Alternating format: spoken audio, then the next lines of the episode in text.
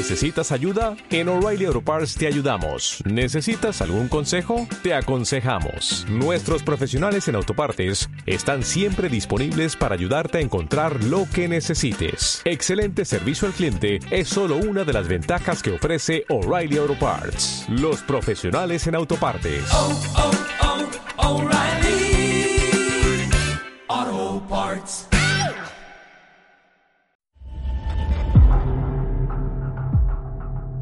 Madrid, 11 de marzo.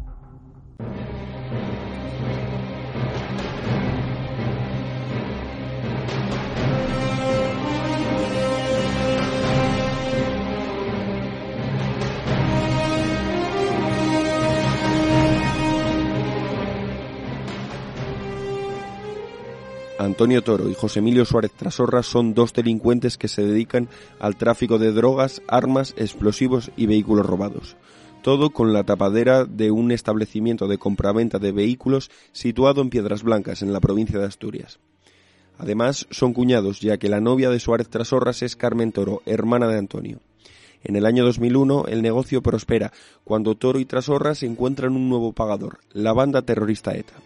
Por ello le ofrecen trabajo a Francisco Javier Lavandera, un antiguo miembro del cuerpo de élite del ejército que en ese momento ejerce de portero del horóscopo, que es un club de alterne de Gijón.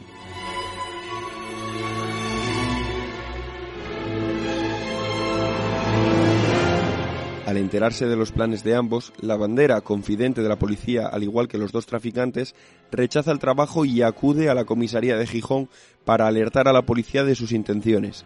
Quieren vender explosivos a ETA y blanquear el dinero a través del club donde él trabaja. Incluso le han ofrecido el encargo de matar a una persona, ya que ETA paga muy bien. Además, buscan a alguien que sepa fabricar bombas con móviles. También informa a los agentes de que ha visto cómo Antonio Toro tenía el maletero de su coche lleno de dinamita. En el juicio del 11M, Francisco Javier Lavandera afirma que el policía que lo atendió, el comisario Manuel Ferrero, no se tomó en serio su denuncia. Ellos empezaron a reírse y a decirme que, bueno, sería un minero que tiene cuatro cartuchos de dinamita.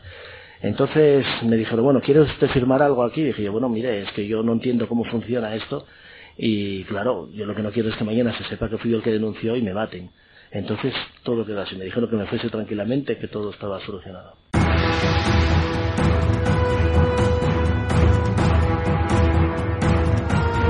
Lo cierto es que los tres policías de Gijón que atendieron a la bandera, Javier Cornejo, José Ramón García y Manuel Ferrero, sí se tomaron en serio la denuncia, pero en sentido contrario a como el portero del horóscopo se imaginaba. Mi mujer se queja, me llama y me dice que hay dos hombres que dicen ser policías y que la persiguen y que la están acosando totalmente. Y en un bar mi mujer me comentó esto, que se reaccionaba, si yo hablaba algo a su señoría juez del Olmo, mataban a sus hijas que estaban en Brasil.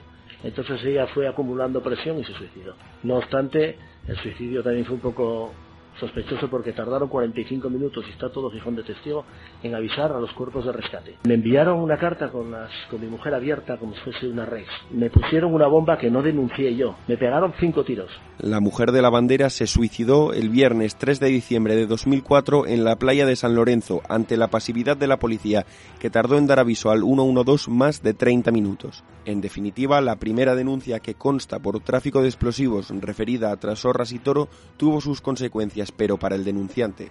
De hecho, Trasorras y Toro siempre presumieron de estar bien protegidos por las fuerzas del Estado. Él me comentó muchas veces, eh, y yo identifiqué en la Guardia Civil a un señor que nadie me volvió a preguntar por él, que le llamaban el asesor. Él me comentaba que si yo, por ejemplo, me pillaban con los explosivos, en dos minutos una llamada a este señor y yo estaba fuera.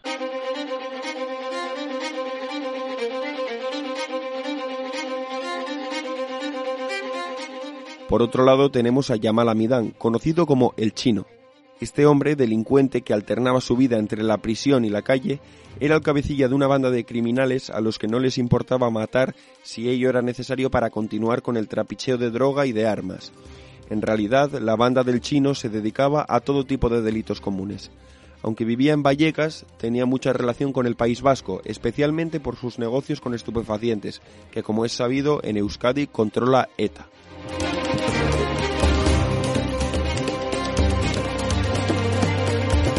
El tercero de estos grupos es el fundamentalista, capitaneado por Sherane Ben Abdelmajid, alias el tunecino, una célula yihadista cada vez más radicalizada y deseosa de atentar en Al-Ándalus. El tunecino había tomado el mando tras la detención del anterior líder, Mohamed Maimouni, tras los atentados contra la Casa de España en Casablanca en el año 2003. Cartagena, un testigo protegido que ejerce como confidente, advirtió en numerosas ocasiones a la Unidad Central de Información Exterior, es decir, al Departamento de la Policía encargado de la lucha antiterrorista islámica, de las intenciones de este grupo. La última de todas estas advertencias parecía definitiva. El atentado ya estaba encargado y así lo conocieron todos los miembros de la célula yihadista, incluso el propio Cartagena, que estaba integrado dentro de ella. Sin embargo, ese día sus controladores tenían otras prioridades. Así lo afirmaba el confidente de Cartagena en el juicio. Cuando pasa lo de la, de la cena, le, llaman, le llamé un viernes y no les ha gustado. Y les dije yo, es muy importante. Y me dicen que, que ellos no trabajan ni sábado ni domingo, así que hasta el lunes, que estamos con nuestros familia- familias. Y nada, pues nos vemos el lunes, les cuento todo y ahí ya me dicen, oye, vete para tu casa, no vuelvas más a juntarte con ese grupo hasta nueva orden. En esa misma declaración, Cartagena afirmó ver al tunecino, que ya había prometido atentar en España, reunido con policías en el mismo VIPS de Príncipe de Vergara, donde él quedaba con sus controladores. El tunecino, que no fue detenido, encargó en octubre de 2003 al chino el atentado terrorista. Para ello, el chino buscó explosivos a través de Rafa Zuyer, otro confidente, en este caso de la Unidad Central Operativa de la Guardia Civil. Zuyer comenzó su colaboración con la Benemérita a cambio de salir de la cárcel de Villabona, en Asturias, donde cumplía prisión provisional.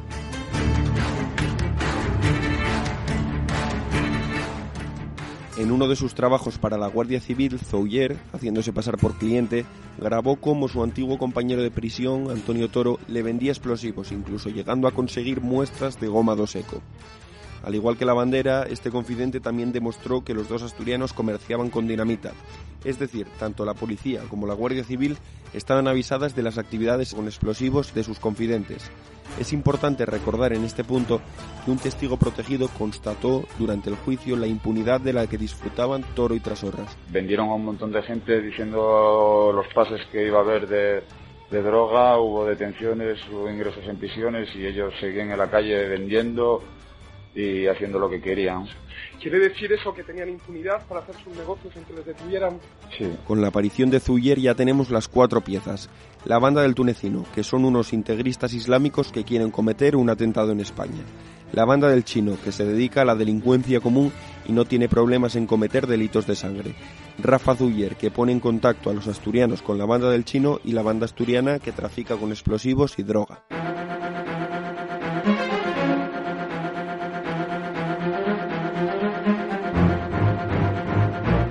Con el encargo del atentado encima de la mesa, Yamal Zugam, el chino, se pone en contacto con Rafa Zuyer, al que conoce de otros atracos, como explica uno de los testigos del juicio. Por lo menos sabí lo que me contó él, que ellos hacían cosas entre los dos, porque yo le conté el día ese que no que conoció que hicieron un atraco a una gente que le quitaban 200 kilos de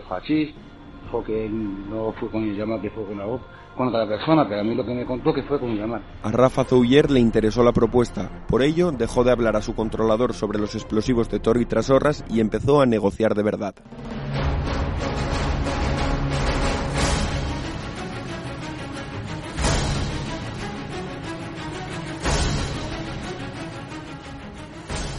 Es 28 de octubre de 2003. Rafa Zuller organiza una reunión en el McDonald's de Carabanchel, en la que participan José Emilio Suárez Trasorras, su prometida Carmen Toro, el chino y otros dos individuos. Los reunidos intercambian impresiones y Trasorras se interesa por comprar 85 kilos de hachís para distribuirlo por Asturias. La moneda de cambio a partir de ese momento será la dinamita goma do seco, que Trasorras sabe cómo sustraer de Mina Conchita, una explotación donde trabajó en el pasado. A partir de ese momento, los contactos telefónicos entre el chino y Trasorras se intensifican y comienzan las entregas. Para ello, el asturiano tiene principalmente cuatro siervos. Así lo contaba un testigo protegido en el juicio. Siempre se aprovecharon, Antonio y Emilio siempre se aprovecharon de, de la gente joven, ¿me entiendes? Dando tal cosas malas, dejándoles pufos para que luego trabajasen para, para ellos, amenazándolos y, y teniéndolos pues a, la labor de ellos. El exminero les ofrece perdonarles deudas tras amenazarlos por las mismas, hachís o dinero, a cambio de que viajen a Madrid en autobús de línea con una bolsa de deportes llena de explosivos. Suárez Trasorras les pagaría los billetes de ida y vuelta en Alsa Supra y ellos solo tendrían que entregar la bolsa en la estación de Méndez Álvaro a un morito, que es como se refería Trasorras al chino.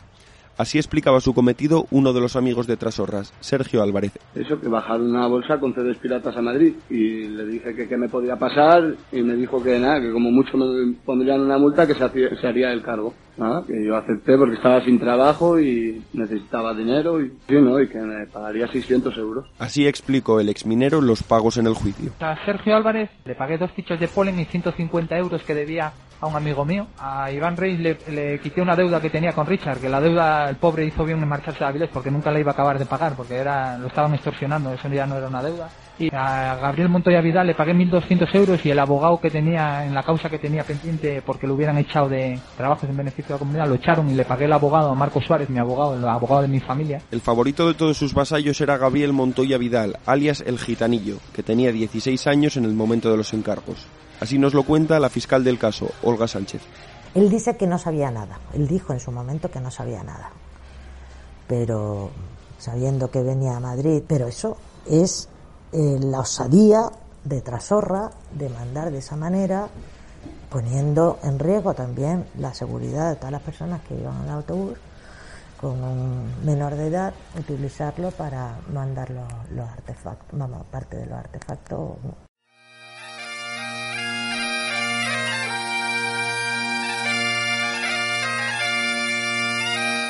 El 14 de febrero de 2004, día de San Valentín, José Emilio Suárez Trasorras, de 27 años, se casa con Carmen Toro Castro, de 22.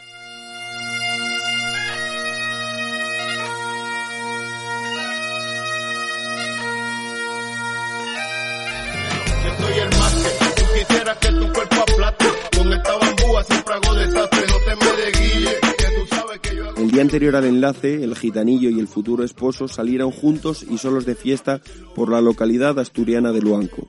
La cosa se les fue de las manos cuando, tras beber y consumir cocaína hasta la saciedad y perder un diente en una pelea, fueron al Miniteide, un after situado en Avilés. A las 4 de la tarde del día siguiente dieron por finalizada la noche. Quedaban solo dos horas para la boda. El Señor confirme con su bondad este consentimiento vuestro que habéis manifestado ante la Iglesia y os otorgue su copiosa bendición. Lo que Dios ha unido, que no lo separe el hombre.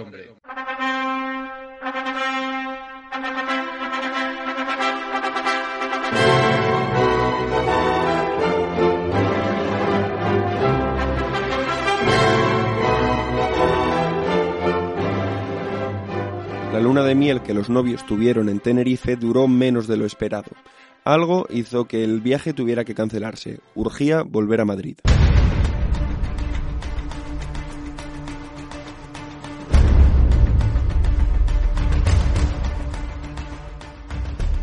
El jueves 26 de febrero el chino recoge a la pareja en Barajas y se van los tres a una finca que tenía alquilada previamente de centro de operaciones en Morata de Tajuña.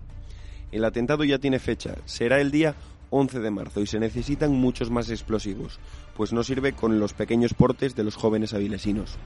Durante la estancia de la pareja en Morata de Tajuña se produce una fuerte discusión entre el chino y Carmen Toro, que explica Suárez Trasorras en el juicio. Después hablaron del islote de Perejil porque mi mujer se mofó de él, porque mi mujer se estaba quedando con él, de que los hubiéramos echado de Perejil de mala manera. Y entonces él dijo que bueno, que era que el rey de Marruecos que era maricón. Después a- a- empezaron a hablar de la guerra de Irak. Yo le dije que estaba de acuerdo, yo soy votante del PP y yo estoy de acuerdo con la guerra de Irak.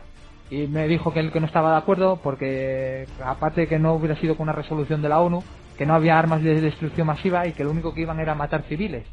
Y después mi mujer le, le dijo que los musulmanes le dijo que hubieran destruido la Gran Manzana. Y él dijo que también morían gente en los territorios palestinos. Para realizar un gran porte de explosivos hasta Madrid es necesario que el chino acuda a Asturias junto con otros dos de su banda y recoger allí más dinamita.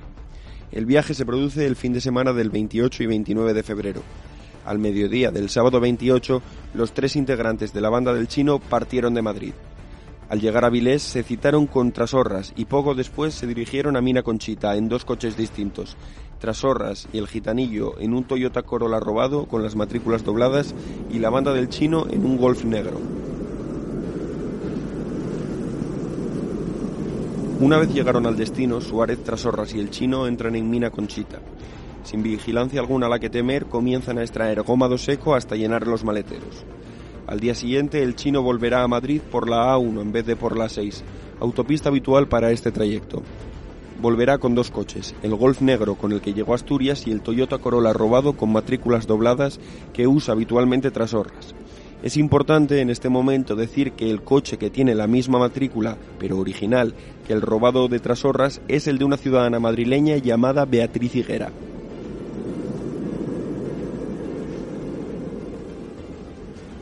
Ese fin de semana de intenso temporal de nieve que volvió intransitables las carreteras, el chino eligió ir por una carretera más peligrosa y por un trayecto más largo con un coche cargado de explosivos. A mitad de camino se había citado con otro miembro de su banda, Otman el Naowi, quien acudió desde Madrid con un arma larga. Al paso por la ciudad burgalesa de Sotopalacios, un radar pilla al Toyota Corolla que conducía el chino. Una patrulla de tráfico para el vehículo que iba cargado de explosivos para multarle. En ese momento, según los registros de llamadas, el chino contacta con Trasorras.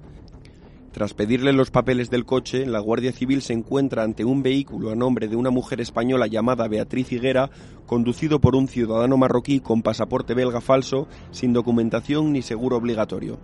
Pero la Guardia Civil, que no ve nada sospechoso, tras imponerle las tres multas por exceso de velocidad, no tener documentación y no tener seguro, deja seguir al Toyota.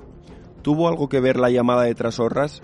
Recordemos las palabras de la bandera. Él me comentó muchas veces, eh, y yo identifiqué en la Guardia Civil a un señor que nadie me volvió a preguntar por él, que le llamaban el asesor. Él me comentaba que si yo, por ejemplo, me pillaban con los explosivos, en dos minutos una llamada de este señor y yo estaba fuera.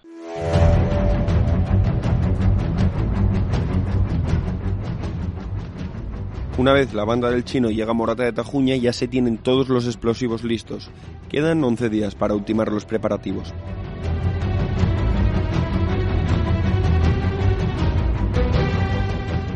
Durante esos días, el chino, cuyo nombre real es Yamal Amidam, prohíbe al resto de los de su banda acercarse por la casa de Morata, ya que irán unas personas a fabricar los explosivos. Presumiblemente, esas personas son las mismas que compraron los móviles y la tarjeta SIM mediante las que se activaron las deflagraciones. Los detonadores se conectarían a estos móviles que con la vibración de las alarmas, preparadas para las 7.37 de la mañana, explosionarían las bombas. Según los hindúes que vendieron los teléfonos modelo Mitsubishi Triumph T110, las personas que los encargaron hablaban español con acento puramente español, pero entre ellas conversaban en otro idioma distinto. Esta fue la respuesta de la fiscal Olga Sánchez para el podcast, ante la hipótesis de que pudieran ser miembros de ETA los que al menos compraron los móviles para fabricar las bombas. No sé por dónde va tu pregunta. Si es que por que la investigación se estaba llevando a cabo sin tener en cuenta que pudiera haber intervenido ETA, por el hecho de que fueran españoles, me estás diciendo, o eh, y si es así, te digo ya desde no. Según el escrito de la Fiscalía, que en todo momento descartó la participación de ETA en los atentados, los compradores son personas no suficientemente identificadas. Por otro lado, la tienda Yagual Mundo Telecom, propiedad de Yamal Zugam, al que no hay que confundir con el chino Yamal Amidán, vendió las tarjetas SIM necesarias para poder encender los teléfonos móviles. Desde esas tarjetas nunca se registró ninguna llamada.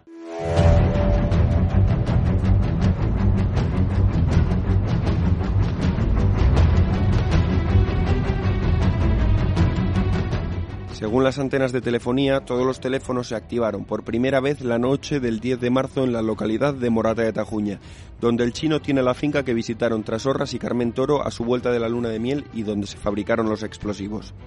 La Fiscalía afirma que la mañana del día 11 la banda del chino se desplazó con los explosivos en la Renault Kangoo que más tarde sería encontrada por la policía y en un Skoda Fabia. Sin embargo, según la sentencia, solo queda probado que los yihadistas se trasladaran en la furgoneta, en la que caben un máximo de dos personas. Tras aparcar junto a la estación de tren de Alcalá de Henares, se montaron los cuatro primeros trenes que salieron a partir de las 7 de la mañana en dirección a Tocha. Depositaron las bolsas en el convoy y abandonaron el tren. Muchos pasajeros que más tarde declararían, en un principio sintieron lástima por los pobres pasajeros que se habían olvidado las bolsas.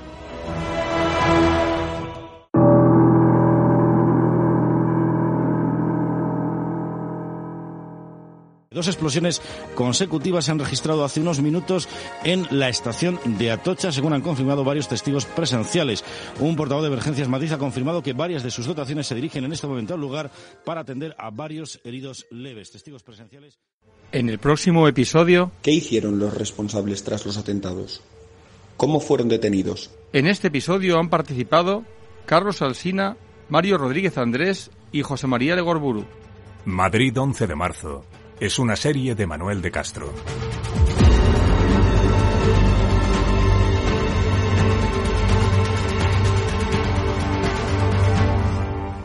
Dale más potencia a tu primavera con The Home Depot.